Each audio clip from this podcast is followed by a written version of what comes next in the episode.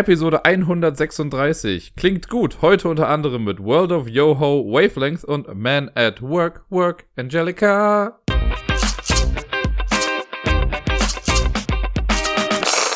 Hallo zusammen und herzlich willkommen zur neuesten Folge vom Ablagestapel. Hier ist wieder der Dirk und eventuell habt ihr es im Intro schon mitbekommen. Ich äh, bin ein bisschen musikalisch unterwegs. Die letzten Tage waren ein wenig geprägt durch eine ganz besondere Sache, aber da kommen wir später nochmal zu. Zunächst kommen wir mal zu den Spielen, die ich letzte Woche gespielt habe. Und ja, es sind mal wieder unter anderem nur drei Spiele gewesen. Es ist ein bisschen mehr gewesen. Alles an einem Tag gespielt. Wer am Mittwoch bei Twitch zugeguckt hat, wird live dabei gewesen sein, denn äh, wir haben alle Spiele gestreamt, die wir gespielt haben.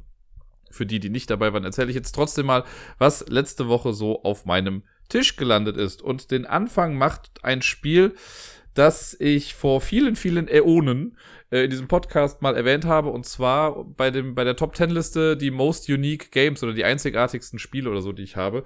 Spiele, von denen es halt nicht nochmal irgendwie sowas gibt. Und da war World of Yoho auf jeden Fall mit dabei. Es ist echt schon lange her, diese Liste. Ich weiß schon gar nicht mehr, wann das war. World of Yoho habe ich am Mittwoch mit Matthias gespielt. Spoiler, ich habe alle Spiele mit Matthias gespielt. Der war am Mittwoch zu Besuch und das haben wir natürlich genutzt. Äh, und World of Yoho ist, wenn man es runterbricht, ein Piraten-Pick-up-and-Deliver-Game. Es gibt eine große Map, die breitet man vor sich aus. Und äh, da gibt's verschiedene Häfen drauf und es gibt Inseln und besondere Felder und Städte und was weiß ich nicht was und man bekommt Aufträge und muss versuchen dann quasi mit seinem Schiff von A nach B zu kommen. Manchmal muss man Leute finden, also Leute finden, man geht irgendwo hin, findet einen Schiffswrack, muss dann Leute retten oder man muss zu Insel A, pickt da irgendwas ab und muss das dann zu Insel B bringen. Manchmal gibt's auch Sachen wie finde dies und jenes, das ist dann so mit Zufallsgenerator-Sachen äh, quasi gemacht. Man muss Handelsrouten abfahren, man kann seinen Gegner angreifen, man kann aber auch einfach friedfertig nebeneinander herspielen. In den Häfen kann man sein Schiff upgraden, man kann seinen Kapitän upgraden äh, und halt eben auch Aufträge neue annehmen und also Geschichten. Das alles an sich klingt erstmal nach einer großen Standardkost und klingt, wenn man es runterbricht, so ein kleines bisschen sogar wie Firefly The Game.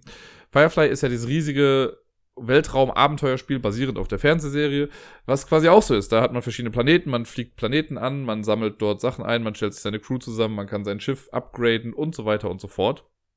Der große Unterschied, abgesehen von der Spieldauer, äh, weil Firefly kann gerne mal 4, 5, 6, 8 Stunden dauern, je nachdem, was für ein Szenario man wählt und mit wie vielen Leuten man spielt und äh, ja, wie sehr man ins Detail geht.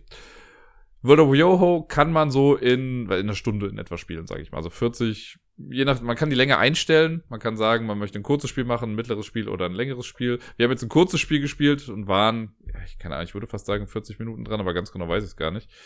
Äh, ich weiß gar nicht, ob ich die Zeit getrackt habe dafür. Ja, hier steht 48 Minuten, das kommt in etwa hin. Aber der große, große Unterschied ist, bei World of Yo, jetzt habe ich eben alles erzählt, dass man mit seinem Schiff rumfährt und also Geschichten. Man hat eine Map. Die Map hat man auch wirklich, also so einen Spielplan vor sich. Die Spielfiguren sind aber die Handys der Mitspieler. Man muss sich anfangs eine App runterladen, die äh, World of Yoho App. Und die ist, glaube ich, 240 Megabyte groß oder so. Die installiert man dann, die muss jeder Spieler auf seinem Handy haben und dann äh, muss man im gleichen WLAN zusammen sein. Das ist jetzt hier natürlich dann einfach. Wenn man kein WLAN per se zur Hand hat, kann auch ein Spieler einen Hotspot quasi über sein Handy erstellen und das dann äh, benutzen.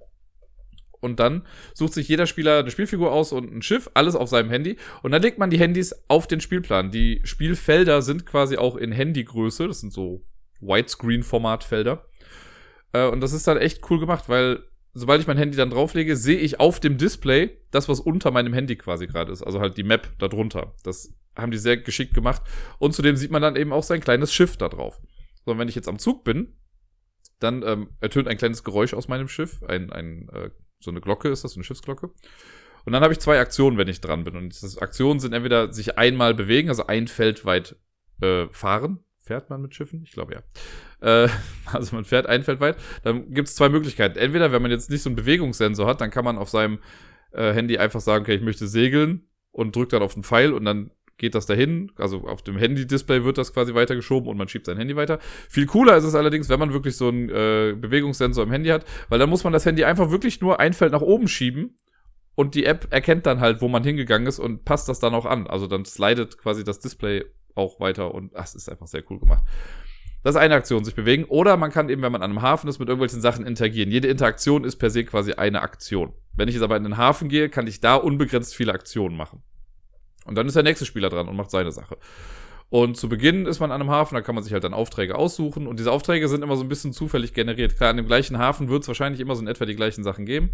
Aber es gibt dann, es gibt zwei Währungen im Prinzip. Es gibt Beutepunkte, die kriegt man, wenn man einen Auftrag fertig macht. Beutepunkte sind die Siegpunkte, die wir sammeln, weil wir wollen ja der größte Pirat aller Zeiten werden. Und es gibt dann noch Schnecken. Und Schnecken ist die Währung, mit der man Sachen kauft und bezahlt im Spiel. Ähm, ja, im Prinzip war es das schon im Großen und Ganzen zu World of Warcraft. Das heißt, man hat dann immer sein Handy, wenn ich dran bin, schiebe ich das rum, mache dann die Aktion. Manchmal wird dann auch gesagt, nimm dein Handy in die Hand, damit ich halt Sachen machen kann, die mein Gegner dann nicht sieht. Das ist halt ganz cool. Das wäre halt bei Firefly nicht so wirklich möglich, weil man da die Aufträge, ich weiß gar nicht, ob man die gerade offen sieht, ich habe das schon ewig nicht mehr gespielt. Kann auch sein, dass man die Aufträge erstmal verdeckt hat, aber wenn man sie anfängt, dann hat man sie, glaube ich, offen. Und hier ist es so, ich weiß halt gar nicht, was mein Gegner genau macht.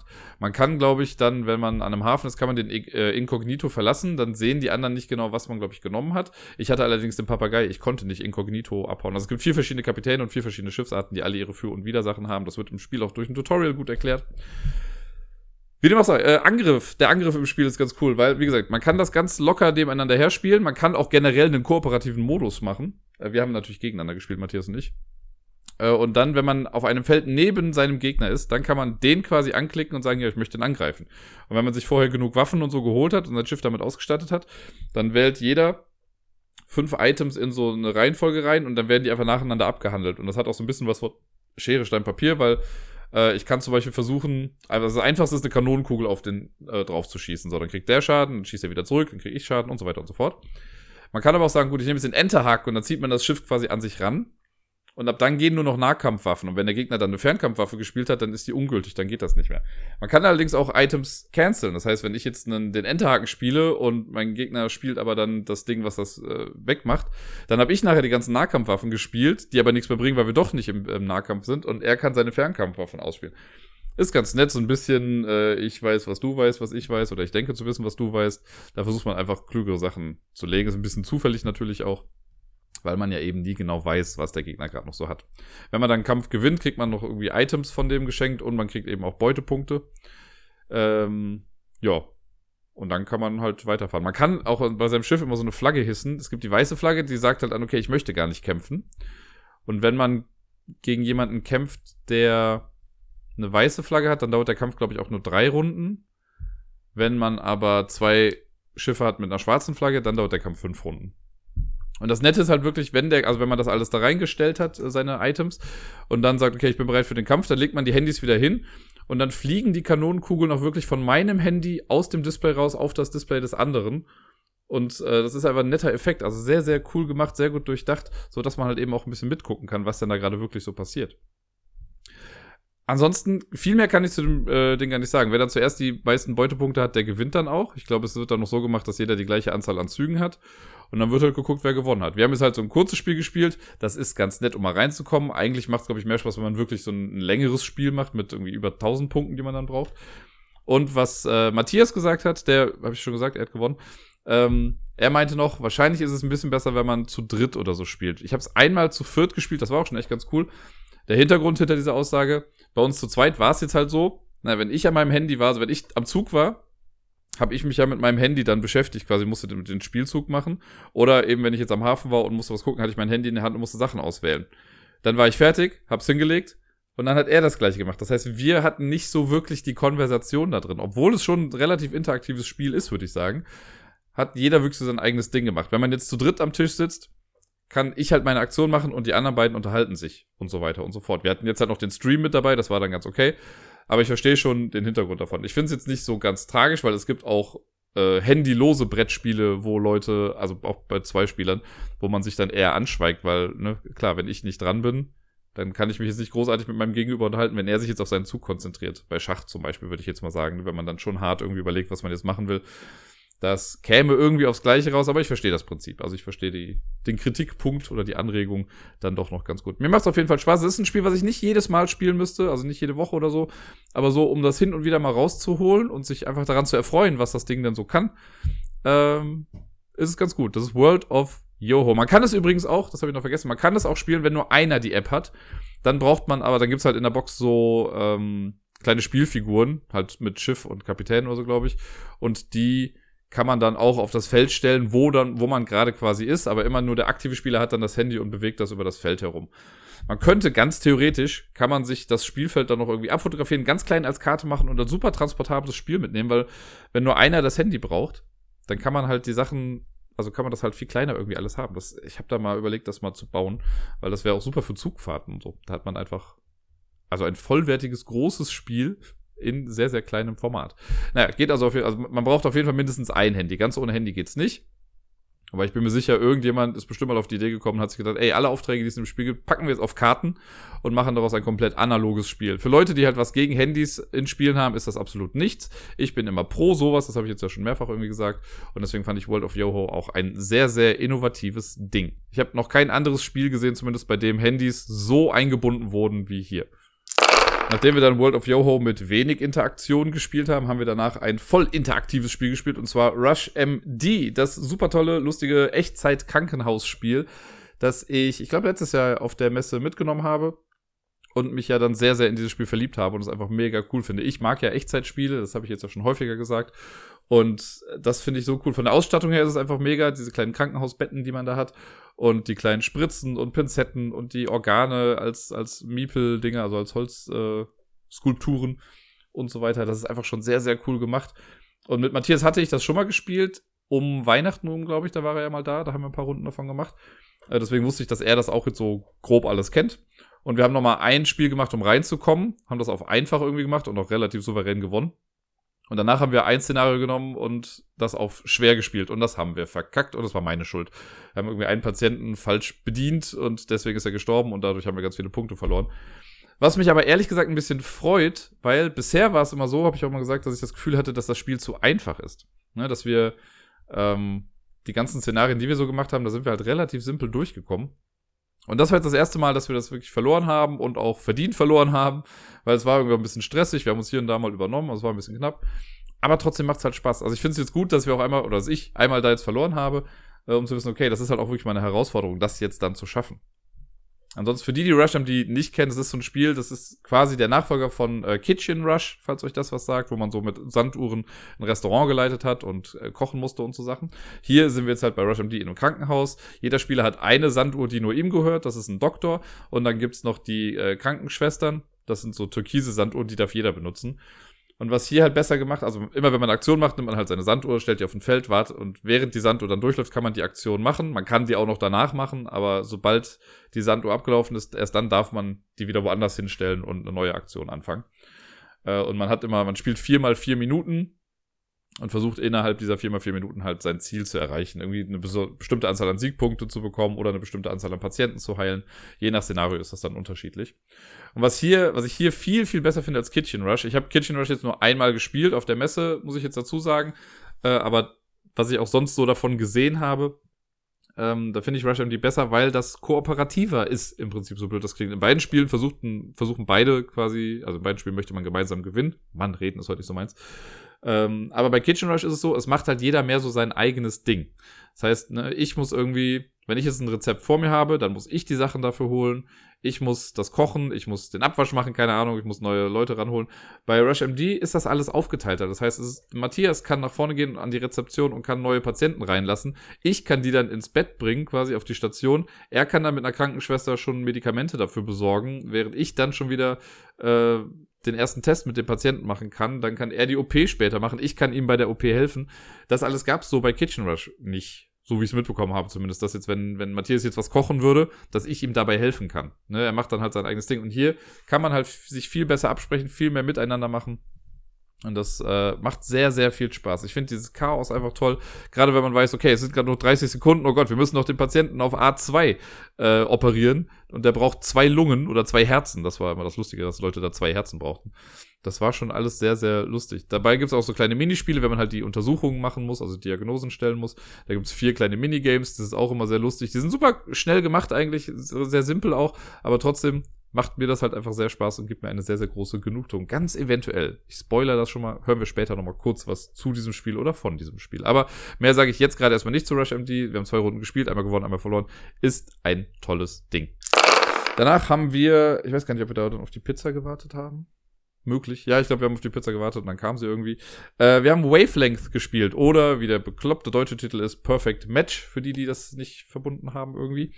Ähm, Wavelengths, habe ich ja schon gesagt, ist eins der besten oder wenn nicht sogar das beste Partyspiel, was ich seit Ewigkeiten mal gespielt habe. Ist für mich ein Codenames Killer und äh, macht einfach eine ganze Menge Spaß. Wobei es dieses Mal ein kleines bisschen anstrengend war, denn wir haben ja live on Twitch gespielt und äh, wir haben es dann kooperativ gemacht. Also im Prinzip Matthias und ich nur zusammen, aber wir haben den, den Chat immer so ein bisschen mit eingebunden und auch deren Meinung gefragt und sowas. Puh, und also wir haben es nicht geschafft. Wir haben eine Runde gespielt, es hat ein bisschen gedauert, weil wir dann auch währenddessen gegessen haben und so. Und ähm, ja, Matthias und ich waren nicht so ganz auf einer Wellenlänge, könnte man sagen. Es war, also hin und wieder hat es gut geklappt bei zwei, drei Sachen. Aber der Rest, nee. Nee, nee, nee. Und ich habe jetzt, ich habe lange überlegt, woran es denn liegt. Ne? Und ich habe lange noch, hat, hat das doch so nachgeklungen in meinem Kopf und ich dachte mir so, irgendwie, also woran liegt's denn, ne? Und ich habe nochmal alles durchgegangen. Ich habe mir das VOD angeguckt und habe den Chat nochmal nachgelesen und ich bin, also ich habe dann rausgefunden, woran es liegt. Matthias hat einfach keine Ahnung. Nein, Quatsch.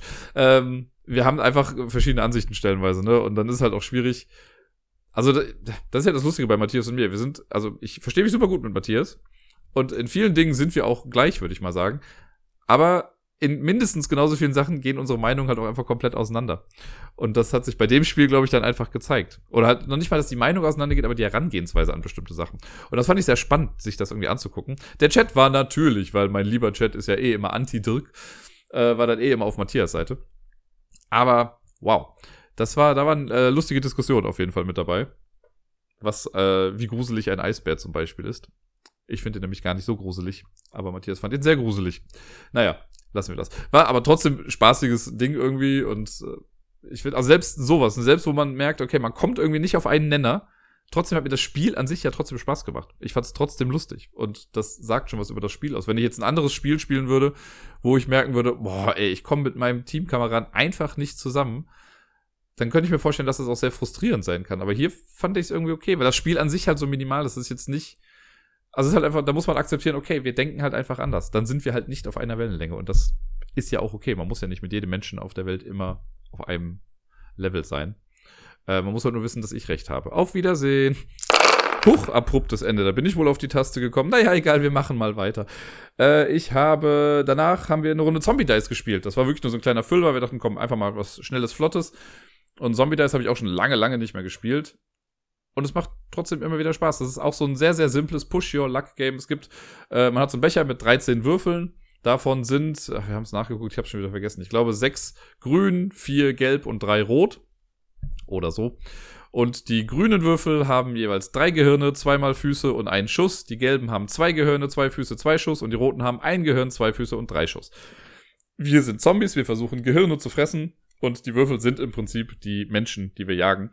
Immer wenn man dran ist, nimmt man sich drei Würfel aus dem Becher, äh, würfelt die.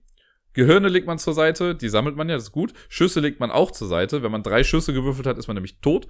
Und Füße lässt man erstmal liegen. Und nach jedem Wurf kann man sich entscheiden, ob man sagt, oh, ich möchte weitermachen oder ich möchte nicht weitermachen. Wenn ich sage, ich höre auf, dann zähle ich einfach die Gehirne, die ich jetzt gewürfelt habe und die sind safe für mich. Die kann ich nie wieder verlieren. Angenommen, ich würfel da zwei Gehirne, sag, yay, alles gut, dann habe ich nächste Runde zwei Gehirne. Äh, und selbst wenn ich dann nochmal irgendwie rausfliege, falle ich wieder auf zwei zurück und nicht auf null. Wenn ich sage, ich mache weiter, dann muss ich wieder auf drei Würfel aufziehen. Und zwar nehme ich dann die Füße, die ich gewürfelt habe, die Schritte, das sind quasi die Menschen, die weggelaufen sind, die hole ich dann wieder ein. Äh, also wenn ich einen Fuß gewürfelt habe, dann hole ich noch zwei Würfel aus dem Becher, damit ich wieder drei habe. Die würfel ich dann wieder, die muss ich dann noch würfeln, ganz egal, welche Farbe die dann haben. Äh, und dann geht das Ganze wieder weiter. Wenn ich Gehirne würfel, lege ich die zu den Gehirnen, Schüsse zu den Schüssen und Füße kommen wieder in die Mitte. Sobald ich halt drei Schüsse gewürfelt habe, ist vorbei. Dann bin ich raus, nochmal der Watt und ich verliere alle Gehirne, die ich diese Runde gesammelt habe. Ziel des Spiels ist es, ähm, als erstes auf 13 Gehirne zu kommen. Und dann wird die Runde quasi noch fertig gemacht. Äh, und wer dann zuerst 13 hat, der hat gewonnen sehr, sehr simpel. Man muss halt mal so ein bisschen abwägen. Ne? Wenn ich jetzt irgendwie schon drei oder zwei Runden hatte mit nur grünen Würfeln, dann sollte mir klar sein, dass jetzt demnächst auch irgendwie gelbe oder rote Würfel mit dazukommen.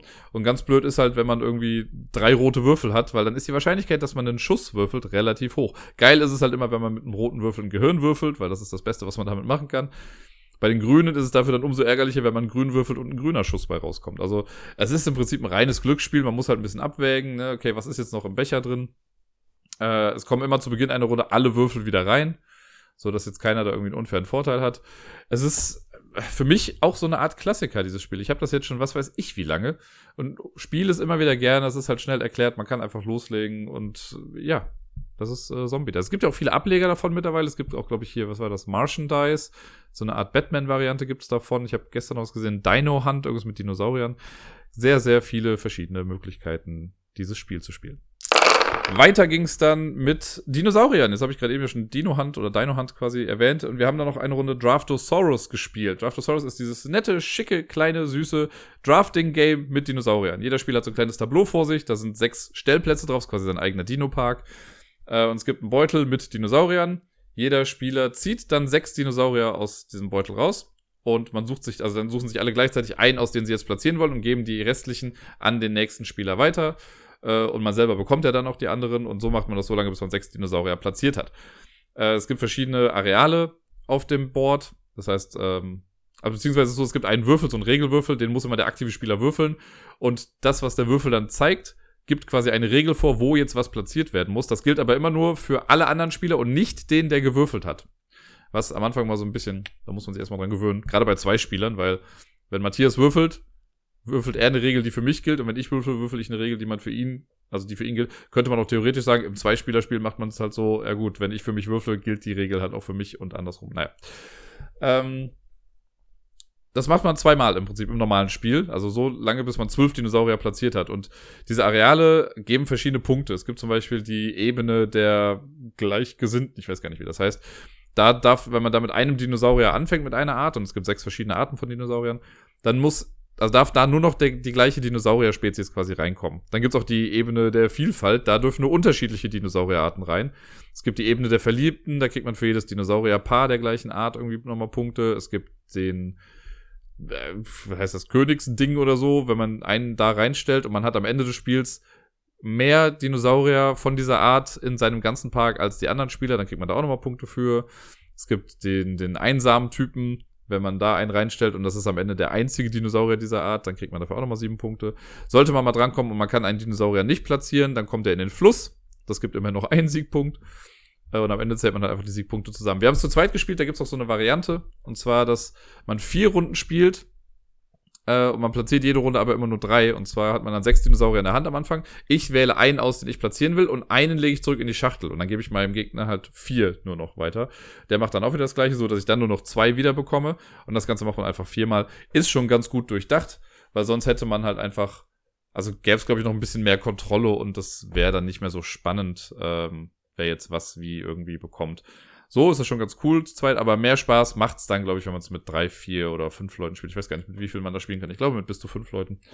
Ähm, aber es ist ganz cool und es ist dieser, der Selling Factor für dieses Spiel sind für mich einfach die kleinen Dino-Meeples, diese kleinen Figürchen, die sind so süß und wir haben eine Sache festgestellt, also Matthias hatte, äh, ich weiß nicht, ob er wirklich Probleme hatte, aber er hat es einmal äh, angemerkt, dass der T-Rex und der Orangene, wo wir nicht ganz drauf gekommen sind, was für ein Dino das sein soll, ähm, dass die sich schon auf den ersten Blick zumindest relativ ähnlich sehen. Und wenn jetzt jemand irgendwie Probleme hat mit der Farbunterscheidung bei denen, könnte das manchmal vielleicht ein bisschen schwieriger sein. Bei uns hat das jetzt geklappt.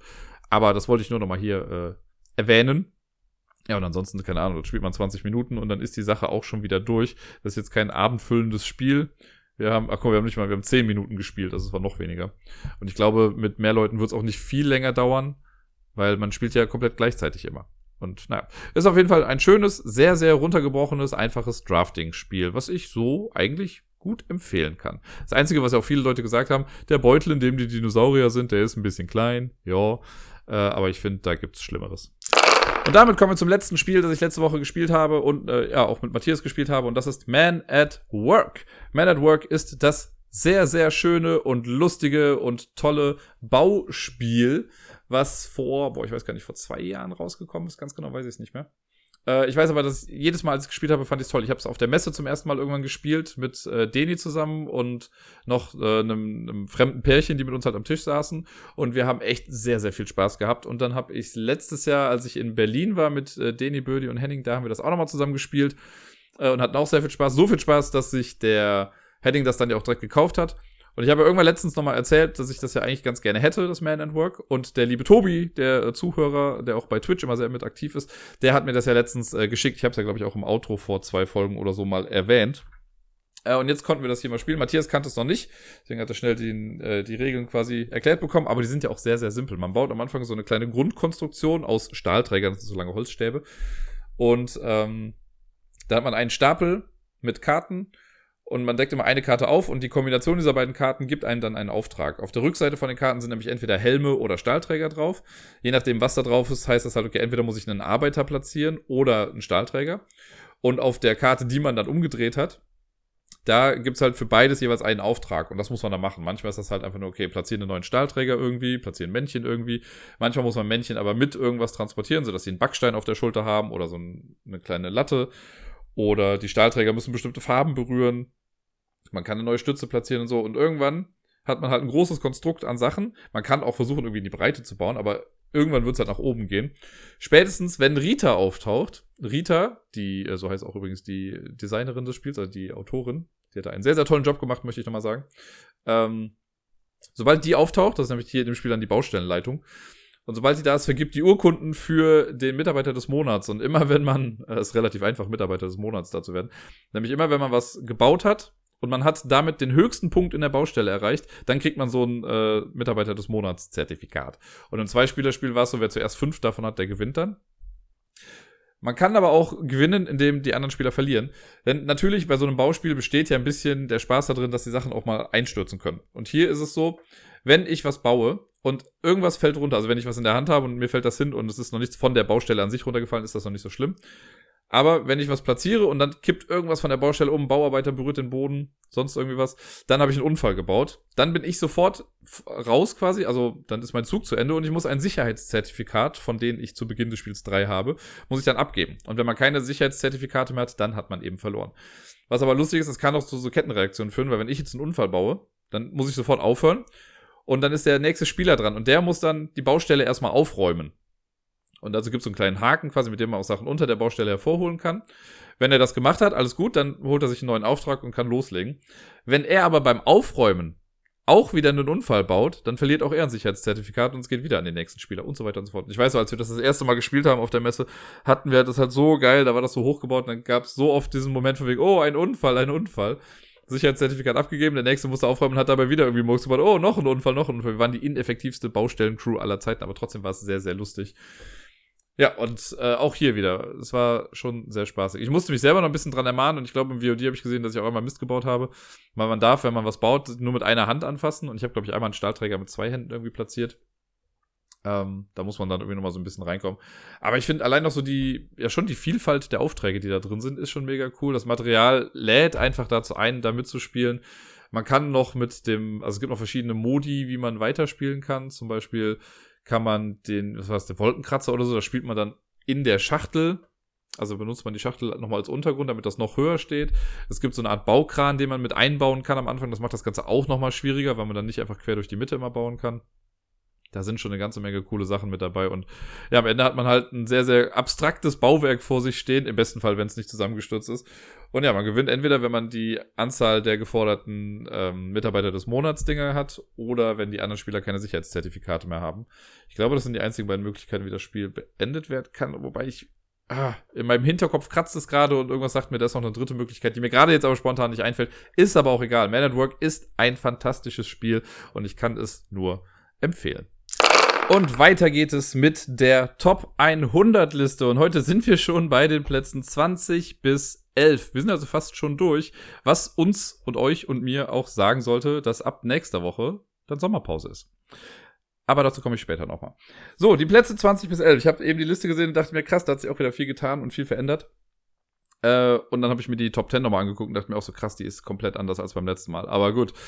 Äh, ich äh, will ja nicht vorweggreifen. Ich fange an mit Platz Nummer 20. Und auf Platz 20 ist der große Bruder äh, und auch der ältere Bruder eines Spiels, das ich schon mal hatte. Ich könnte jetzt versuchen nachzugucken, wann der kleine Bruder dran war und mal gucken, ob ihr es dann findet. Es war bei den Plätzen, auf Platz 59 war der, der kleine Bruder oder die kleine Schwester, wie auch immer man das sagen möchte. Äh, und zwar, lange Rede, kurzer Sinn, Dinosaur Island. Auf Platz 20 habe ich Dinosaur Island gepackt. Das, äh, genau, und Duellosaur Island war dann der, der, kleine Bruder, der vorher schon mal da war. Dinosaur Island ist dieses schöne Worker-Placement-Spiel, riesig groß, äh, imposant quasi, wenn es aufgebaut ist, mit diesen geilen Dinosaurier-Miepeln auch groß, alle in Pink, mit dieser geilen Retro, keine Ahnung, 80er Jahre funky Optik, alles in so blau und lila und pink und was weiß ich nicht alles gehalten. Mich spricht das total an, es gibt Leute, die kriegen davon Augenkrebs, aber mir ist das egal. Äh, das Spiel ist an sich wirkt es erstmal sehr komplex, weil man irgendwie verschiedene Phasen durchspielt und jede Phase spielt sich halt ein bisschen anders. Aber man wird vom Spiel super gut durchgeleitet, weil jede Phase auch irgendwie beschriftet ist auf dem Board. Und hier weiß man, okay, Phase 1 spielt sich auf dem Board ab, dann Phase 2 ist der Markt, der, der steht auf Phase 2 drauf. Phase 3 ist dann auf seinem eigenen Board, wo man was macht, glaube ich jetzt. Ich weiß nicht mehr ganz genau, ob die, wie die Reihenfolge war. Phase 4 ist dann auf dem Park selber. Äh, und ja, man baut halt seinen kleinen Jurassic Park man muss Dinosaurier züchten mit durch DNA-Sachen, man muss versuchen, äh, Attraktionen reinzuschaffen, damit Leute dann reinkommen. Die Besucher zieht man dann aus dem Beutel. Das ist bei vielen so ein Kritikpunkt, dass das halt dann manchmal ein bisschen blöd ist, wenn man irgendwie voll den geilen Park gebaut hat und alles klappt gut und dann zieht man halt nur Hooligans oder sowas. Weil die Hooligans, die zahlen keinen Eintritt und werden auch nicht als erstes gefressen, glaube ich. Das ist dann immer ein bisschen schade. Äh, aber mein Gott, mir macht das jetzt nicht ganz so viel aus. Man muss immer gucken, dass das Gefahrenlevel der Dinosaurier nicht zu hoch ist, dass die Sicherheitsvorkehrungen alle noch stimmen, weil ansonsten brechen Dinos aus und fressen die Leute, was dann wieder Punktabzug bringt. Man kann auch entscheiden, äh, entscheiden, wie lange man spielen möchte. Also die Spieldauer kann man da auch einstellen, wie man möchte. Ich habe jetzt noch die Erweiterung mit Totally Liquid, mit der ich sträflicherweise noch immer nicht gespielt habe. Aber da gibt's dann auch noch Unterwasserdinosaurier und Baupläne. Also man kann dann versuchen, bestimmte Kriterien zu erfüllen bei, der, bei dem Bau des Parks mir macht dieses Spiel einfach unfassbar viel Spaß. Ich finde es richtig gut. Es gibt auch einen Solo-Modus, äh, durch so ein Kartendeck wird das gesteuert, ist auch echt gut geworden. Das habe ich mal ausprobiert. Ja, und ich finde super. Ich finde es echt klasse, weil es ist dann doch sehr zugänglich und es lädt einfach dazu ein, mitzuspielen. Und wie gesagt, der Grafikstil, die Illustrationen sind für mich einfach ein, ein Träumchen. Äh, das war Dinosaur Island auf der 20. Auf der 19 ein Spiel, das ich, wo ich gerade eben gedacht habe, krass, so weit unten, was ja auch wieder Quatsch ist bei den ganzen Spielen. 19 ist schon ziemlich gut. Äh, ich habe es aber auch schon wieder lange nicht gespielt. Das letzte Mal mit Matthias. Und das ist Seventh Continent. Dieses geile Entdeckerspiel, äh, wo was weiß ich, wie viele tausend Karten drin sind. Und man fängt irgendwie an auf einer Karte und dann ist das so schön mit diesem, ja, dieses Entdeckergefühl, weil man dann von Karte zu Karte reisen kann und man weiß nie, was auf der nächsten Karte lauert. Man dreht das dann irgendwie rum oder da sind dann so Nebelkarten, da sind dann äh, Random Encounter irgendwie hinter und dann wird eine neue Karte aufgedeckt, die quasi die Landschaft weiterführt und die Story ist, dass wir quasi verflucht wurden. Wir waren schon mal auf diesem Seventh Continent, können uns aber nicht mehr wirklich dran erinnern und müssen jetzt dahin zurück, um diesen Fluch von uns zu lösen. Und da gibt's verschiedene Flüche in dem Spiel. Ähm, es gibt einen, mit dem man anfangen soll, den finde ich gar nicht so gut zum Einstieg irgendwie. Es gibt welche, die dauern nicht ganz so lange, da ist man irgendwie in zwei, drei Stunden durch, wenn man es richtig macht und nicht stirbt. Und äh, mit Matthias habe ich ja mal einen gemacht, der ewig lang gedauert hat, weil man da irgendwie so fünf Statuen finden muss und die sind halt auf dem ganzen Kontinent verteilt und man muss wirklich über diesen ganzen Kontinent reisen. Das war dann irgendwann so ein bisschen mühselig, aber trotzdem unterhaltsam. Äh, super viele witzige Sachen sind da drin. Äh, Crafting gibt's da auch drin, ne? wenn man bestimmte Sachen hat, kann man halt eine Angel bauen, dann kann man sich dann leichter was zu essen holen. Wenn man das nicht hat, ist das halt schwieriger. Ähm, und die haben das ganz cool gemacht. Also es gibt einen sehr wichtigen Ablagestapel in diesem Ding. Denn es wird, ich weiß, also hundertprozentig weiß ich es gerade nicht mehr aus dem Kopf, weil es schon so lange her ist, aber man hat einen Nachziehstapel für Aktionskarten. Immer wenn man was macht, eine Aktion macht, dann braucht man eine gewisse Anzahl an Sternen. Äh, und dafür zieht man Karten vom, vom Nachziehstapel und da sind so Sterne drauf. Und wenn man da so die Sterne hat, dann ist das gut. Die kommen dann auf einen Ablagestapel. Wenn man aber einmal komplett durch ist mit dem Aktionsstapel, das ist quasi auch so das Leben der Truppe, dann werden, wird er, glaube ich, gemischt und kommt nochmal da drauf. Und dann, wenn Karten gezogen werden, kann es sein, dass man so eine Fluchkarte zieht. Und sobald so eine Karte kommt, ist man tot. No matter what. Dann ist einfach vorbei. Und deswegen muss man immer sehr haushalten mit, äh, mit Essen und so. Kann man dann nämlich wieder Karten vom Ablagestapel wieder ins Deck reinmischen, sodass man halt wieder neue Energie hat. Und das muss man auch wirklich oft machen, gerade wenn man so einen längeren Fluch spielt. Sonst ist das halt nicht zu schaffen. Man kann auch Erfahrungspunkte sammeln äh, und die dann in neue Karten stecken und so. Es ist sehr, sehr cool. Ich habe auch die Erweiterung dazu. What goes down must come, nee, what goes up must come down oder sowas. Äh, damit habe ich mich noch gar nicht beschäftigt. Da gibt's dann quasi mit so einem Heißluftballon kann man irgendwie über die Wolken fliegen und mit so einer komischen Minengedöns-Sache kann man über so einen Lavasee fahren. Das irgendwann, irgendwann werde ich mich damit mal beschaffen. Das werde ich wahrscheinlich dann auch streamen, weil das ist einfach, sieht sehr cool aus und da kann man so ein bisschen Choose Your Own Adventure Style mäßig dann was machen. Es ist ein sehr tolles Spiel auf jeden Fall. Kommt auch, glaube ich, dieses Jahr oder nächstes Jahr bei Pegasus auf Deutsch raus. Also ne, ich habe hier die Originalversion von Serious Pulp.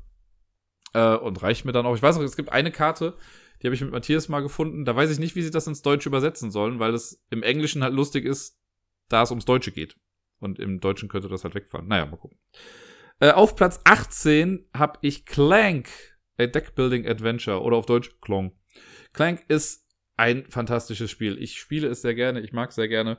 Äh, ja, es ist so ein Deckbuilding-Spiel, das heißt, wir haben, wir starten alle mit dem gleichen Deck können uns nach und nach Karten kaufen und mit den Karten, die wir bald spielen, bewegen wir einen Miepel durch einen Dungeon, versuchen quasi einen Schatz zu stehlen und wieder zurückzukommen. Wer den wertvollsten Schatz hat, also man sammelt Siegpunkte und der wertvollste Schatz gibt natürlich auch mehr Punkte. Das Problem ist, dass wir halt hin und wieder ein bisschen Lärm machen in dem Ding, also Clank. Und dann äh, wird dadurch irgendwann so ein Drache aufgeweckt und wenn der, was ist aufgeweckt, also der jagt uns dann irgendwann und irgendwann ist es relativ schwierig, weil es kommen immer so Würfel in den Beutel rein und immer wenn der Drache aktiv ist, dann zieht man Würfel aus dem Beutel. Äh, und wenn man einen der eigenen Farbe zieht, dann wurde man halt vom Drachen erwischt und irgendwann hat man kein Leben mehr. Das ist sehr cool gemacht, ist auch ein bisschen Push Your Luck, ne? Ob man jetzt, also mache ich jetzt Aktionen, die mehr Clank bedeuten oder nicht. Wenn man, also es ist auch so, dass man alle Karten eh ausspielt, die man auf der Hand hat, aber manchmal kann man Karten noch loswerden durch andere Effekte. Es ist einfach sehr cool gemacht, sehr viele lustige Running Gags in diesem Spiel auf den Karten. Äh, ich habe selber noch Clank in Space nie gespielt. Ich hätte es aber wahrscheinlich beides zusammen auf einen Platz gepackt. Das ist die Clank Family. Ich habe ja auch die Erweiter oder diese kleine Mini-Erweiterung mit den vier extra Charakteren, die dann alle ihr eigenes Deck noch haben, was das Ganze auch relativ spannend macht, weil dann jeder halt so ein bisschen äh, anders anfängt. Und ich habe ja immer noch Clank Legacy hier, was ich noch nicht gespielt habe. Es ist immer noch eingeschweißt. Irgendwann wird es mal soweit sein. Ich habe ja sehr viel Gutes darüber gehört. Ich will es endlich mal spielen. Naja. Auf Platz 17 ebenfalls ein Spiel mit C. Ein Spiel, das ich heute verbal schon mal kurz umgebracht habe mit einem Codenames-Killer, denn Codenames ist das nächste Spiel. Ähm, da habe ich mich auch gar nicht festgelegt auf eine bestimmte Variante. Ich habe das normale Codenames hier und ich habe Codenames Pictures hier. Ich habe auch schon Codenames Duett gespielt und ich glaube Codenames Marvel oder Disney. Eins von beiden habe ich auch schon mal gespielt ich finde die alle gleichermaßen gut. Codenames ist ein tolles Team-Party-Spiel, wobei Party ist immer das falsche Wort dafür, finde ich irgendwie, weil, also, das ist nicht die Form von Party, die man eigentlich damit meint, aber ja. Zwei Teams gegeneinander, dafür ist es super, hat schon in vielen, vielen Konstellationen funktioniert. Ist auch eins der Spiele, die ich am häufigsten, glaube ich, insgesamt in meinem Leben gespielt habe. Ähm, ich könnte mal nachgucken, wie oft das jetzt war, seitdem ich es habe. Also es ist von dem Moment an, wo wir es hatten, hat es einfach gezündet und ähm, ja, das ist, das macht vieles einfach richtig. Klar, es gibt Leute, die sagen, das ist eher so ein bisschen dröge, weil man irgendwie nur aufs Board guckt und irgendwie, also, ne, einer überlegt und sagt lange nichts, dann sagt er eine Sache und dann überlegen die anderen. Aber ich finde so gerade auch dann die Diskussionen, die dann entstehen, sind schon echt, echt sehr lustig und sehr nett. Wo steht das denn hier, wie oft ich das gespielt habe? Ich finde es gerade irgendwie nicht. Hm. Seltsam. Sehr seltsam. Ist ja auch egal eigentlich. Ich habe es auf jeden Fall bestimmt über 50 Mal gespielt, wenn nicht sogar noch häufiger. Ist es nicht mehr. Ach, hier, warte mal, Plays. 76 mal sogar. Alter Falter. Gut, war doch ein bisschen häufiger. Ja, es gibt tausende Versionen davon, da kann man mittlerweile echt auswählen, was einem am besten gefällt. Es gibt Marvel, Star Wars, Disney, Simpsons, Harry Potter, keine Ahnung was. Ich äh, bin immer Freund von der Wortvariante, wo einfach nur die Worte dabei stehen. Ähm, ich werde mir wahrscheinlich irgendwann mal noch die Duett-Variante holen, weil sie grün ist und weil es einfach da noch ganz cool ist, das so zwei zu spielen, weil das ist das Einzige, was nicht so ganz cool ist, der Zweispieler-Modus im normalen Codenames. Habe ich mal mit denen hier auch ausprobiert, aber das ist, also ich fand es einfach nicht so klasse. Und das Duett-Ding, das habe ich mal mit Laurenz in Hamburg gespielt und das hat schon echt eine ganze Menge Spaß gemacht und hat einfach gezeigt, dass man das System einfach auch gut auf zwei Personen übertragen kann.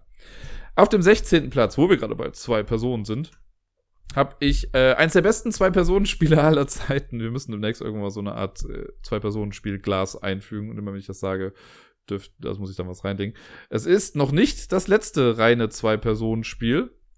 Äh, aber es ist quasi das, wenn ich jetzt so gucke, quasi das dritt, für mich das drittbeste Zwei-Personen-Spiel, wenn ich jetzt mal so anhand meiner Liste gehe.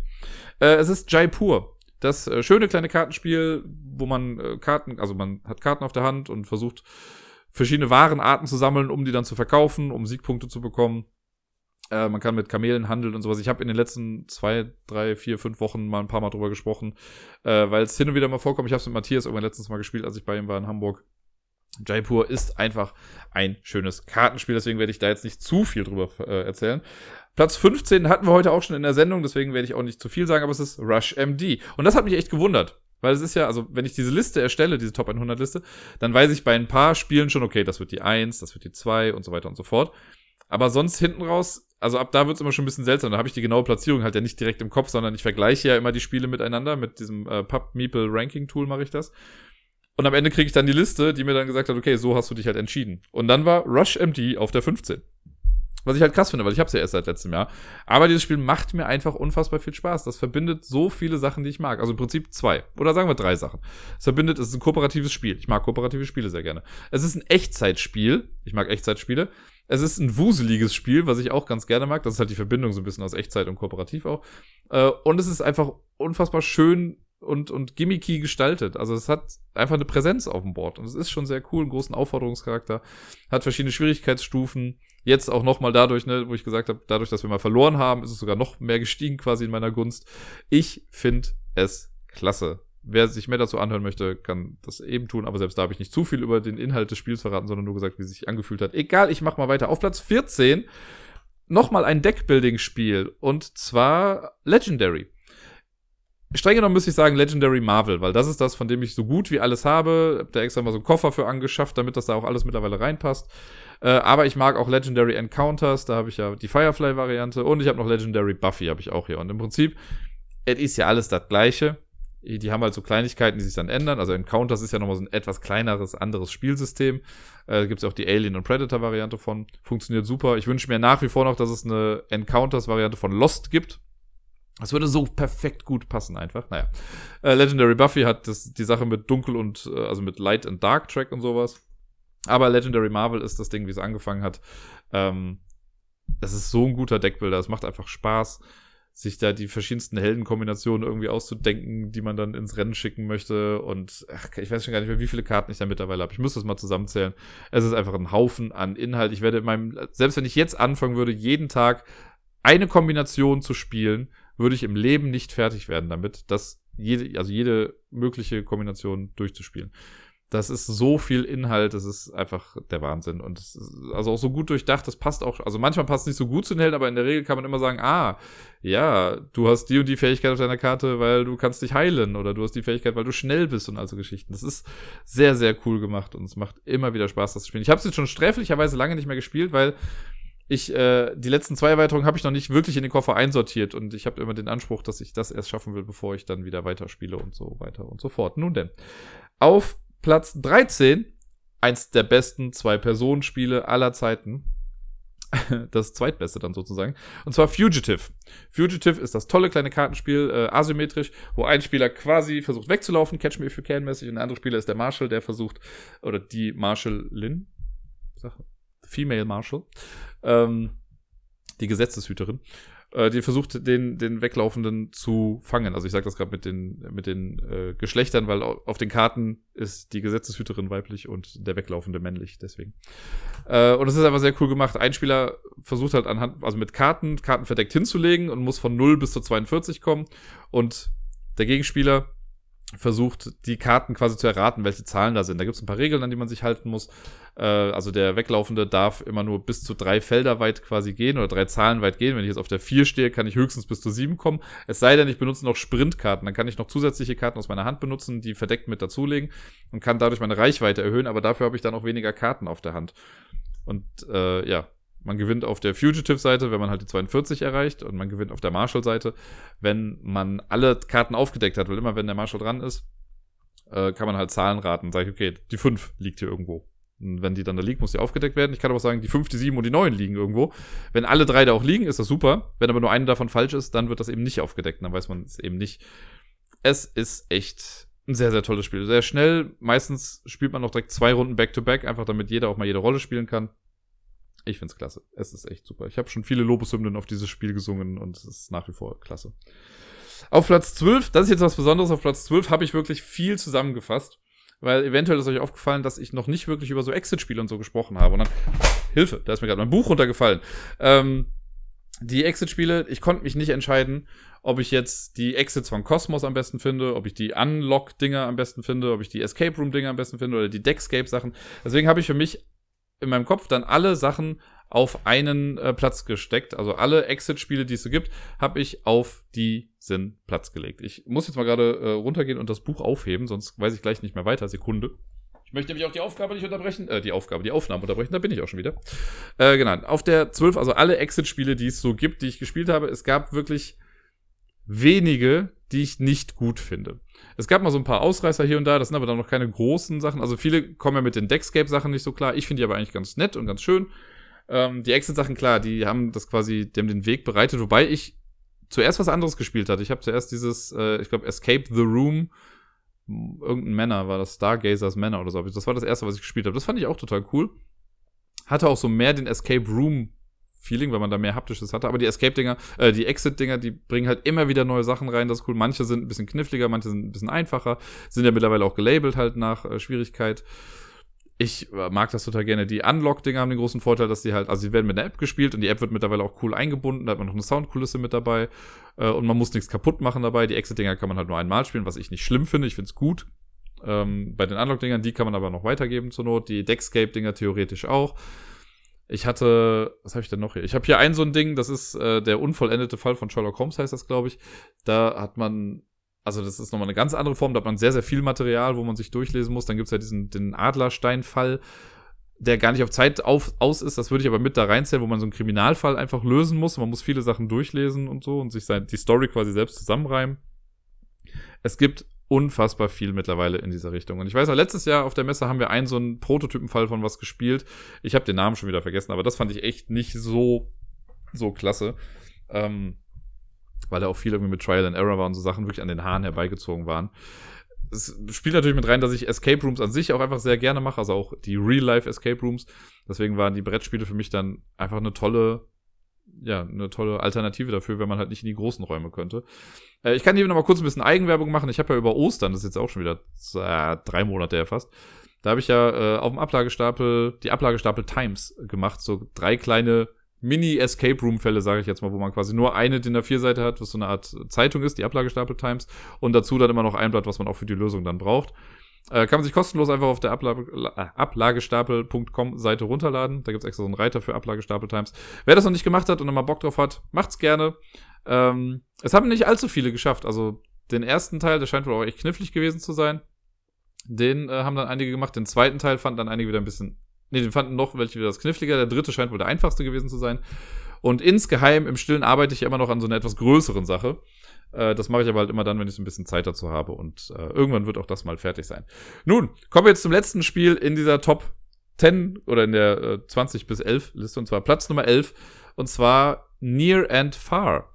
Far habe ich vor anderthalb oder zwei Jahren mir mal zugelegt. Ähm, und war hin und weg und begeistert. Far verbindet Storytelling mit einem guten, ich würde mal fast sagen, Eurogame, könnte man sagen.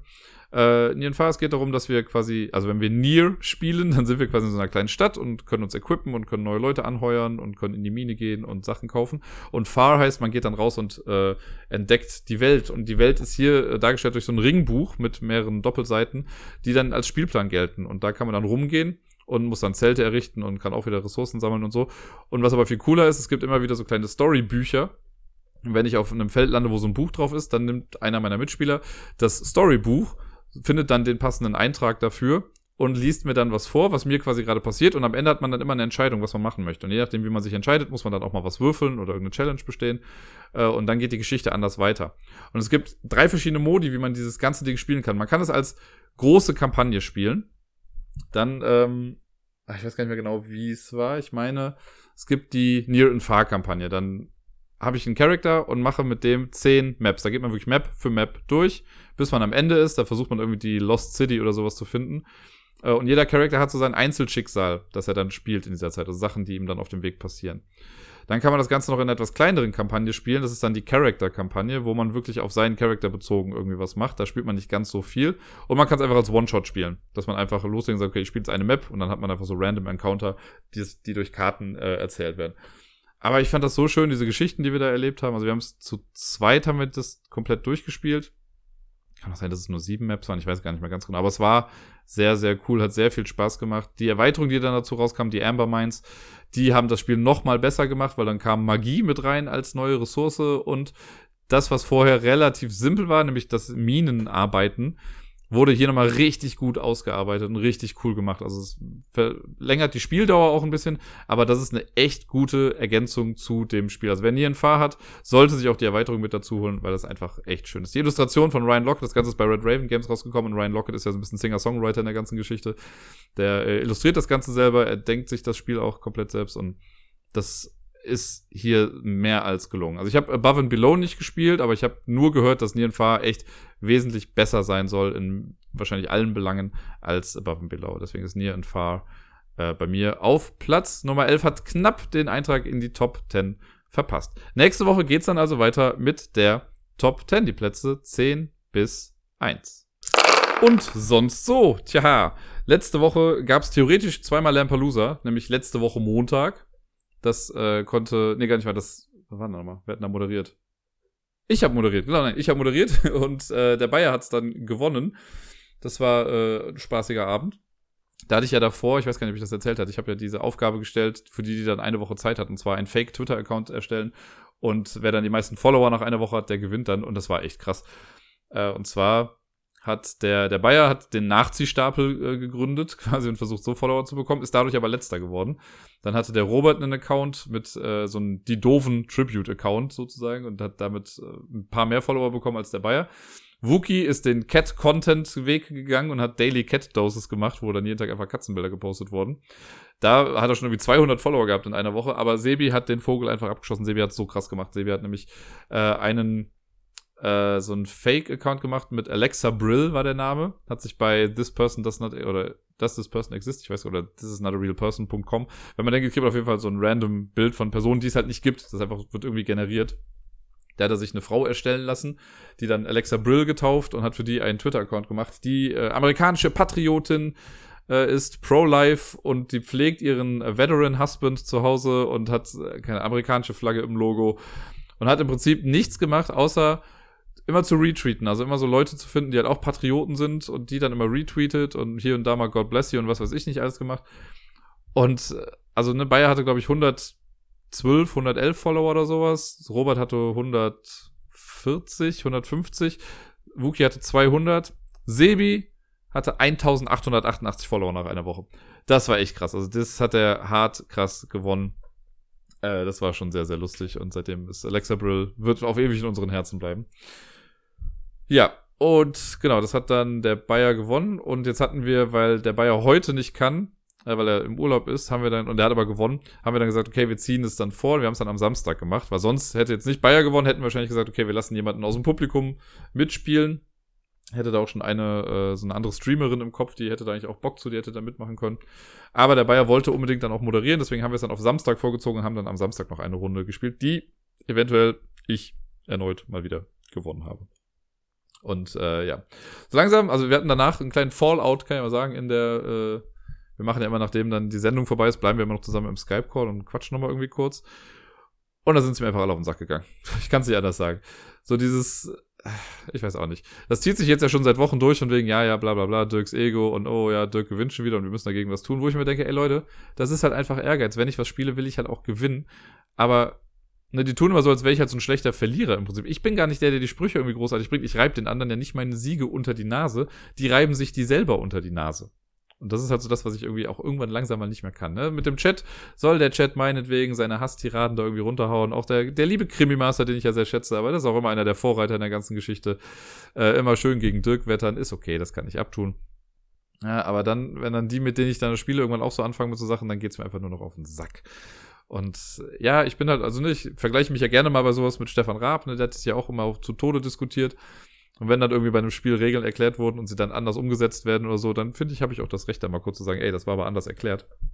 Ja, am Ende war es aber so oder so, war es relativ spannend noch. Ich hätte, also das so knapp vor der Niederlage war ich schon lange nicht mehr, weil äh, am Ende hatten Wookie, Sebi und ich, wir hatten alle 13 Punkte und dann hat sich durch eine Stichfrage quasi äh, entschieden, die aber vorher quasi schon mal beantwortet wurde. Also auch da, ne, kann man mir nicht vorwerfen, oh, das war jetzt eine Frage, die konnte ja nur Dirk wissen, weil der Bayer hat ja moderiert und das Ganze war so ein bisschen an, äh, ich wollte gerade an Mephisto sagen, an Dante ähm, angelehnt. Und der äh, Bayer hat relativ zu Beginn gesagt, ja, Dante geboren 1265, äh, ja, da, ja, da. Und am Ende hat er halt gefragt, ja, in welchem Jahr wurde Dante geboren? Für sowas merke ich mir dann halt. Und dann, naja. Gut, habe ich halt das mit dem einen Punkt dann auch noch gewonnen und habe mich dann nachher noch ein bisschen ausgekotzt. Und dann war okay. Dann war es okay. Mal gucken, was jetzt ist. Ich weiß noch nicht genau. Also dieses Mal fällt es mir echt schwer. Ich hatte beim letzten Mal, als ich moderieren sollte, hatte ich alle äh, Spiele innerhalb von zwei Stunden nach Lampelusa dann quasi schon parat und wusste, was ich machen wollte. Jetzt gerade stehe ich echt auf dem Schlauch. Jetzt gerade habe ich so dieses Puh. Ich habe ehrlich keine Ahnung, was ich noch für Spiele machen soll. Ich habe drei jetzt gerade von acht. Vielleicht wiederhole ich jetzt auch einfach noch mal ein bisschen was. Äh, aber mal schauen. Wir werden es sehen. Nächstes Mal geht es dann auf jeden Fall wieder los. Nächsten Montag am 13.07. ist es dann wieder soweit. Genau. Ja, dann äh, hatte ich ein bisschen Besuch letzte Woche. Von Matthias habe ich ja schon erzählt. Ähm, das war ganz schön. Ich hatte noch einen anderen Besuch. Auch sehr, sehr schön. Äh, da haben wir, ich weiß schon gar nicht mehr wie lange, fünf Stunden, sechs Stunden gefühlt einfach nur gequatscht und erzählt und es war sehr schön. Eigentlich hätten wir uns am Tag danach auch nochmal getroffen, da komme ich gleich zu, aber da hatte ich leider so ein bisschen Migräne. Das ist immer so ein bisschen. Also, ich habe gerade das relativ häufig, es mag sein, dass es am Wetter liegt, dass ich nicht so eine voll ausgeprägte Migräne habe, weil die, also das würde ich merken, wenn ich wirklich Migräne hätte. Aber das ist immer so auf dem Weg dahin und dann ist halt, ah, das nervt. Ich hätte, also so blöd das geht, hätte ich lieber einmal eine richtige Migräne für einen Tag, würde komplett ausgenockt irgendwie da liegen. Das habe ich halt so einmal im Jahr, wenn es hochkommt. Äh, weil das, das sehe ich dann immer schon. Ich habe dann so Sichtfeldeinschränkungen, damit fängt es meistens an. Also, das kennt ihr bestimmt, wenn ihr so in die Sonne guckt, dann hat man ja so ein bisschen diese, diese Flecken irgendwie vor, vor den Augen, die dann irgendwann weggehen.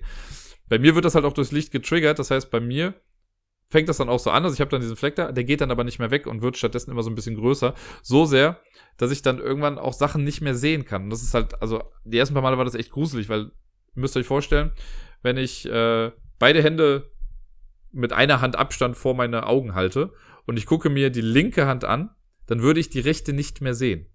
Das ist total schwer, sich das irgendwie vorzustellen, glaube ich, aber so sehr eingeschränkt ist es, dann sehe ich rechts halt einfach nicht mehr. Ich weiß, da ist was, aber das wird quasi so ausgeblendet und das ist echt hart stellenweise.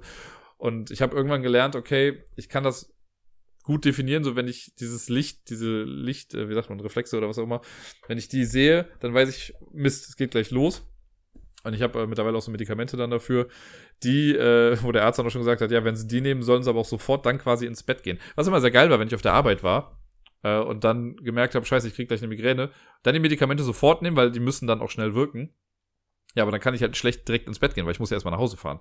Und das ist immer echt blöd, wenn du dann noch irgendwie Bus fahren musst und du weißt, okay, du bist gleich einfach nur noch Suppengemüse vom Hirn her. Äh, und dann hilft auch eigentlich nur noch alles dunkel machen, sich verkrümeln ins Bett, alles leise haben und gut ist. Was bei mir lustigerweise hin und wieder noch hilft, das habe ich zweimal gehabt jetzt schon, wenn ich mich dann ins Bett lege und vor mich hin vegetiere, dann klassische Musik anzumachen. So schön im Hintergrund klassische Musik. Das hat echt immer irgendwie Wunder bewirkt. Aber ja, es ist, Migräne an sich ist scheiße. Und so war das jetzt immer kurz davor und deswegen habe ich das am Freitag dann schweren Herzens absagen müssen, weil eigentlich wollten wir am Freitag ähm, Hamilton zusammen gucken. Und also ich hatte die Kopfschmerzen waren schon, waren die komplett am Freitag? Ja, genau, die waren ganz Freitag. Ich musste gerade meinen, meinen Tag nochmal zusammenbekommen. Äh, denn am Freitag kam Hamilton raus, das Musical bei Disney Plus. Dafür habe ich mir jetzt extra einen Disney Plus-Account gemacht. Ich bin jetzt lange drum gekommen, aber jetzt habe ich es gemacht.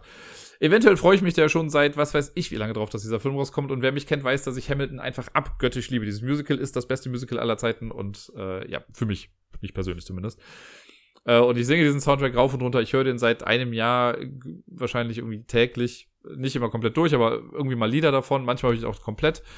Und dann wurde halt angekündigt, okay, es gibt einen Film dazu. Also die haben das Musical an sich haben sie einfach gefilmt von der Bühne. Also einfach so gut, aber sie haben es ziemlich gut gefilmt. Aber das sollte eigentlich erst im Herbst nächsten Jahres rauskommen. Aber durch Corona und so haben sie jetzt gesagt, wisst ihr was, Leute, kriegt ihr früher das Ganze. Äh, ja, und dann war klar, dass es am 3. Juli rauskommen wird. Eventuell, also es wurde dann nach amerikanischer Zeit Mitternacht quasi veröffentlicht, was 9 Uhr morgens hier war. Ihr könnt euch denken, wer sich vielleicht einen Wecker auf 9 Uhr morgens gestellt hat, auf 5 vor 9, damit er um 9 Uhr dann auch schon vorm Fernseher sitzen kann und sich dieses Musical angucken kann. Richtig, just truly, ich. Ja, ich saß dann hier leicht, äh, also am Anfang ging es sogar noch, da hatte ich noch nicht so die Kopfschmerzen. Aber so bei den letzten zwei, drei Liedern hat es dann leider angefangen und dann dachte ich, ah, ah verdammt, dann habe ich nochmal geschlafen und dann habe ich dann irgendwann gesagt, nee, komm, ich sag's lieber ab, äh, bevor ich hier nachher dann total rumsiechen sitze. Das macht ja auch mir keinen Spaß. Aber meine Fresse, Leute, ja, ich habe auf den Tisch gehauen. Wie geil ist dieses Musical bitte? Der Soundtrack an sich hat mich ja schon hart mitgenommen und mich stellenweise zu Tränen gerührt mal. Aber dieses Musical, ne, jetzt wo ich das nochmal gesehen habe, hat einfach meine persönliche Hamilton-Erfahrung nochmal ins Unermessliche exponentiell verbessert. Das ist so cool gewesen zu sehen, wie die Leute, also die Schauspieler äh, mimikmäßig nochmal einen drauflegen. Das ist ja auch das, was ich so höre mit der Soundtrack, ist halt das Cast Recording. Das heißt, das wurde in einer sauberen Umgebung aufgenommen und so. Hier hat man halt das ungeschönte Ding von der Bühne. Wo auch hin und wieder mal nicht alles hundertprozentig sitzt, ne? Oder halt irgendwie mal, dass die Intonation anders ist als auf der Aufnahme. Aber das Ganze eben menschlich gemacht, ne? Und ah, da sind zwei, drei Stellen gewesen, wo ich echt also wo ich auch stellenweise einfach nur lachen musste, weil ich das halt sonst nicht gesehen habe. Ja, ich sag nur King George ist einfach so lustig. Ähm, aber auch Sachen, die mich so mitgenommen haben, ne? Irgendwie so Szenen, wo Leute dann, was auf den Recordings nicht drauf ist, wo dann die Schauspieler irgendwie anfangen halt in Tränen auszubrechen und so. Und man auch sieht, dass sie dann Tränen im Gesicht haben und ich denke so, krass, was, ist, was geht da ab? Das finde ich schon heftig. Und ich glaube, die Person, mit der ich die größten äh, Überraschungen verbinden in diesem Musical ist Eliza, die Ehefrau von Hamilton. Die hat zum einen hat die so emotionale Momente, die man so gar nicht genau mitbekommt äh, bei den bei den Soundtracks. Und für mich die lustigste, also eine der lustigsten Stellen ist, ähm, wo sie mit dem Sohn Philipp irgendwie äh, am Klavier sitzt und der hat was vorbereitet, weil es ist sein Geburtstag irgendwie, der will seinem Vater was vorrappen. Und bei den Recordings rappt er dann einfach und hat im Hintergrund halt so ein Beat. Aber auf der Bühne sieht man dann, dass sie dann auf einmal hinter vorgehaltener Hand so tut, als würde sie Beatboxen. Und das ist so lustig, weil das gar nicht zu ihr passt. Und das ist einfach so, sie ist so stolz, sie will ihren Sohn unterstützen, deswegen macht sie jetzt auch noch eben die Beatbox. So gut, so lustig. Also ich habe, als ich das erste Mal geguckt habe, habe ich wirklich, ich hatte Tränen in den Augen. Ich habe die, also ich habe im Kreis gegrinst. Ich war hier der glücklichste Mensch auf Erden, glaube ich. Ich hatte auch stellenweise einfach Tränen in den Augen, weil ich so glücklich war, weil ich das so cool fand. Und ich dachte, endlich, endlich ist es soweit. Ich habe mich ja wirklich, wirklich, wirklich hart drauf gefreut, dass es kommt. Und ich wurde halt nicht enttäuscht. Ähm, dann wurde es in der, also was ich meine, mein Resümee quasi zu Hamilton ist immer, ich finde die erste Hälfte finde ich musikalisch um Längen besser, die zweite Hälfte finde ich emotional halt viel packender. Und dieses Emotionale kommt in der zweiten Hälfte einfach so krass durch. Und ich saß hier stellen, was ich hatte, also bei vielen Liedern standen mir die Tränen äh, in den Augen, manchmal sind es auch einfach nur noch geflossen. Wow, das war heftig. Ich habe es dann eventuell abends direkt nochmal geguckt. Es ist, ja, es ist all das, was ich mir davon gewünscht habe und gehofft habe. Es ist richtig gut gemacht und ähm, ja, ich habe es auch schon von Leuten gehört, die gesagt haben, ja, finden sie es okay, ne, ist jetzt nicht so die Offenbarung. Dafür gibt es auch wieder Leute, die das, bei denen das von 0 auf 100 geschossen ist. Äh, ich kann aber Wookie erwähnen. Wookie, der äh, selber von sich immer gesagt hat, er ist kein Musical-Mensch, hat heute noch getweetet, dass er jetzt auf einmal eine Musical Top 3 hat. Und auf Platz 1 ist Hamilton. Hamilton ist einfach so gut und er hört gerade auch den Soundtrack und ja.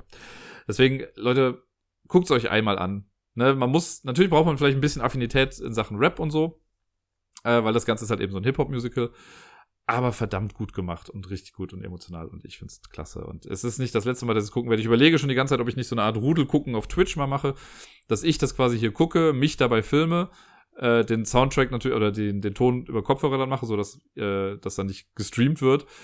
Äh, und dann mache ich so ein bisschen den Audiokommentar dazu, weil mittlerweile habe ich mich auch mit vielen Sachen beschäftigt, was die Musik angeht, was die Lyrik angeht, äh, was die Geschichte angeht. Ich weiß halt auch, wo das Musical sich eigentlich geschichtliche Freiheiten rausgenommen hat äh, um quasi der Story willen im Musical das ein bisschen zurechtgebogen hat.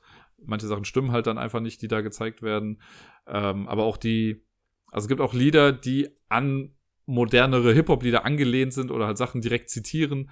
Das, wenn man sich das einfach nur so anhört und davon keine Ahnung hat, merkt man das gar nicht. Aber was da alles hintersteckt, ne, was da für narrative Klammern drin sind, für lyrische Klammern, das ist so krass und so gut und es hat zu Recht einfach so viele Awards gewonnen. Das ist, ja, ich könnte sehr viel über Hamilton sprechen. Deswegen, ich glaube, ich muss es mal aus meinem System rausbekommen und mache dann einfach dieses Hamilton-Rudel gucken. Und dann äh, kann ich dazu dann alles erzählen. Wer dann da mitgucken sollte, sollte es vielleicht vorher schon einmal gesehen haben, weil ich glaube, sonst bin ich halt der nervige Typ, der gesagt hat, guck dir den Film an und dann nur daneben sitzt und dauernd irgendwas erzählt. Wenn man es aber schon mal gesehen hat, dann kann man mich als äh, guten Second Screen irgendwie dabei dann haben. Ja, dann äh, meine Euphorie wurde nicht weniger, denn am Wochenende habe ich dann auch noch, äh, nachdem ich Hamilton zweimal geguckt habe, dann auch noch Dark endlich mal zu Ende geguckt. Ich habe ja damals bei Dark die erste Staffel geguckt und fand sie richtig, richtig gut. Die hat viele Knöpfe bei mir gedrückt und vieles richtig gemacht. Das ist diese deutsche, äh, ich glaube, die erste komplett deutsche Netflix-Produktion war das und dafür halt auch so eine richtig gute. Dann gab es ja schon mal vor einem Jahr oder vor einem halben Jahr die zweite Staffel. Ja, und jetzt kam die dritte raus und ich habe die zweite leider, hatte ich irgendwie komplett ausgelassen. Deswegen habe ich jetzt dann die zweite und dritte Staffel mir äh, komplett quasi hintereinander angeguckt und wow, das war auch richtig gut. Ich hatte irgendwann so ein bisschen Angst, ob sie sich nicht zu sehr verrennen in bestimmte Sachen und ähm, bei Twitter hat auch irgendjemand geschrieben, sagt man, die dritte Staffel von Dark ist auch nur noch kompliziert, damit sie kompliziert ist, oder? So kompliziert fand ich es gar nicht. Na, es gibt ein paar Sachen, wo man sich so überlegen muss, okay, jetzt wird's ein bisschen weird und äh, ob sie das so hinbekommen. Ich habe dann irgendwann zu, ich glaube zur Hälfte der dritten Staffel hatte ich dann meine Theorie, wie es ausgeht. Nicht zu 100% hatte ich recht, aber ich bin auf jeden Fall in die richtige Richtung gegangen. Ähm, und das hat mich dann doch sehr bestätigt. Es ist ein sehr, also ich hätte nicht gedacht, dass sie das Ende so machen. Ich will ja jetzt nichts spoilern hier für die, die es noch nicht geguckt haben.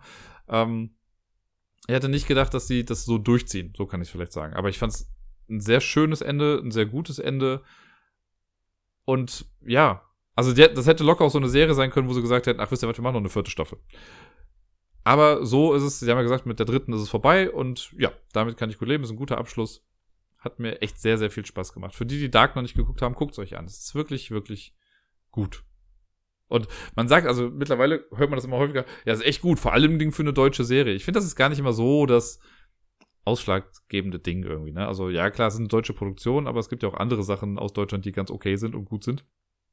Und immer, das, ist, das hat immer so diesen Beisatz irgendwie, ne? Ja, dafür, dass es aus Deutschland ist, ist es ganz gut. Wenn das jetzt in der, also ich hätte die Serie genauso gefeiert, wenn sie jetzt äh, nach amerikanischen Standards produziert worden wäre. Naja, lassen wir das. Ähm, also ich bin schon fast durch, sehe ich gerade. ich habe nämlich eigentlich nichts mehr. Hab noch, äh, da wir jetzt ja Lampalooza vorgezogen haben, findet heute kein Lampalooza statt. Das heißt, ich habe theoretisch sturmfrei im Twitch-Channel und weiß noch nicht genau, was ich machen soll. Ich hatte erst überlegt, ob ich das Lost-Spiel nicht heute spielen sollte, das Lost via Domus und das mal streame, weil das hatten sich auch mal ein paar gewünscht. Alternativ habe ich mich gestern Abend vielleicht auch noch mit so ein paar alten Gameboy-Spielen äh, quasi eingedeckt und habe gedacht, ich könnte auf dem Gameboy noch mal ein bisschen spielen. Mal gucken. Vielleicht mal einfach gar nichts und gucke selber einfach mal irgendeinen Film und nehme mir mal frei. Wir werden es rausfinden. Irgendwas, also irgendwie wird es kommuniziert werden. Wir gucken mal, was da so geschieht. Äh, ganz zum Schluss habe ich dann nur noch, äh, ich habe bei Kofi habe ich wieder was bekommen. Da ist äh, ein, ein sehr, sehr lieber Mensch, der mir jetzt schon zum dritten Mal in Folge ein sehr, sehr großzügiges äh, Spendensümmchen auf mein PayPal-Konto über, äh, überwiesen hat. Ähm, da äh, er nicht bei, ähm, bei Kofi selber mit seinem Namen steht, werde ich das auch hier jetzt nicht öffentlich sagen. Ich äh, sehe den Namen halt bei PayPal dann immer und vielen, vielen lieben Dank. Ich weiß gar nicht, also es ist mittlerweile schon echt viel und ich weiß gar nicht mehr, was ich dazu sagen soll. Das ist einfach sehr, sehr schön. Vielen lieben Dank, wirklich. Das äh, ist schön, sowas dann immer wieder zu sehen. Nun denn, das soll es gewesen sein für heute. Äh, ich wünsche euch allen eine wunderschöne Woche. Bleibt weiterhin gesund und äh, genießt eure Zeit. Bis dann.